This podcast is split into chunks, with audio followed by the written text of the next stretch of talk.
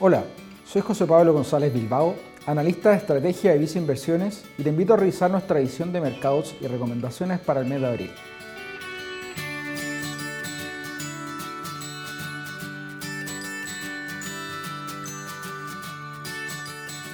Los casos de coronavirus han venido aumentando de manera importante en algunas regiones como Europa y Latinoamérica, lo que ha llevado a un endurecimiento de las medidas sanitarias para contener la propagación del virus en muchos países de estas regiones.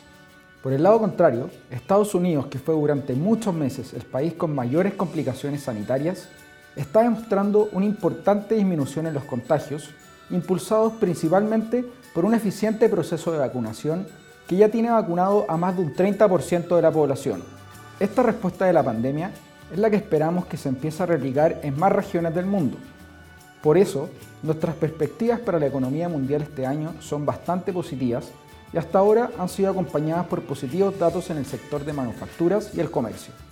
Como un impulso adicional, los bancos centrales en el mundo han seguido mostrando su postura de mantener los estímulos monetarios en el mediano plazo, de manera de no quitar el piso al crecimiento económico.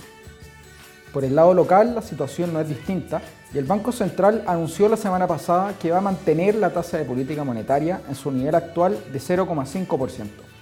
Junto a esto, se dio a conocer el IMASEC de febrero, el cual fue peor a lo esperado por el consenso, presentando una caída anual de 2,2%, arrastrada principalmente por retrocesos en la actividad de servicios y en la minería.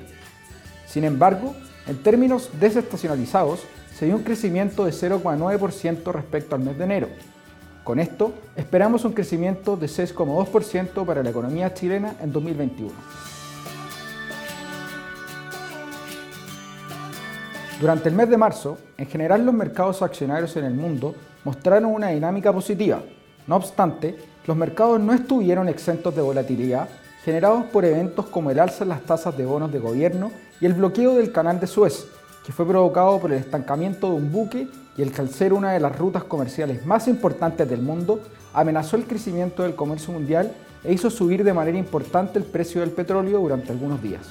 Por el lado de la renta fija, las tasas de bonos del gobierno de Estados Unidos han seguido moviéndose al alza como respuesta a las buenas perspectivas económicas que existen para este año y a un escenario de mayor inflación en el corto plazo que de todas formas creemos que podría ser transitorio. Con esto, las tasas de bonos a 10 años de Estados Unidos se movieron desde un 1,43% al 1,74% al cierre del mes, empujando también a un alza en las tasas de bonos del gobierno chileno que sobre reaccionaron con un alza aún mayor.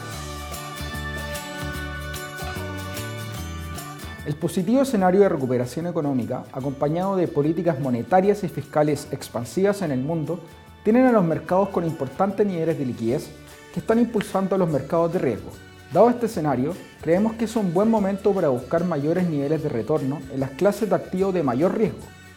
Por esto, tenemos una mayor preferencia por inversiones en renta variable respecto a la renta fija sin perjuicio de que nuestra recomendación es invertir siempre mediante un portafolio diversificado entre ambas clases de activos.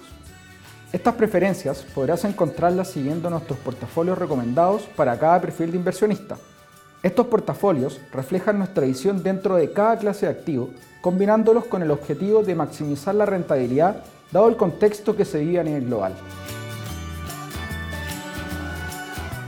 Partiendo por la renta variable, que es la clase de activo hacia la cual tenemos una mayor preferencia, en la renta variable internacional mantenemos nuestra visión más positiva para los mercados de Latinoamérica, los cuales creemos que podrían beneficiarse de un mayor precio de los commodities, teniendo en cuenta también que es una de las regiones que más continúa rezagadas y muestra un mayor atractivo en los niveles de valorización en las bolsas relativo al resto del mundo.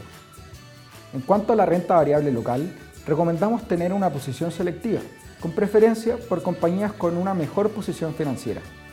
No obstante, nuestras perspectivas son positivas para la actividad local, considerando además un proceso de vacunación que está siendo de los más rápidos en el mundo.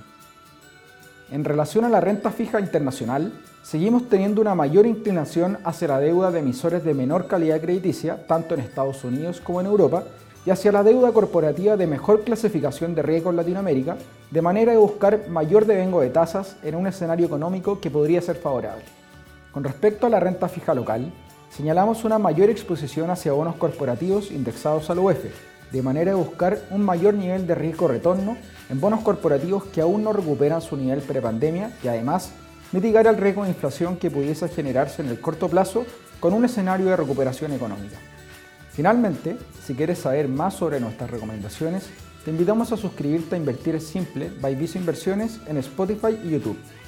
Hoy más que nunca, prefiere nuestras plataformas digitales y canales remotos para invertir. Hazlo desde viceinversiones.cl, desde la app Banco Vice o contacta directamente a tu ejecutivo de inversión.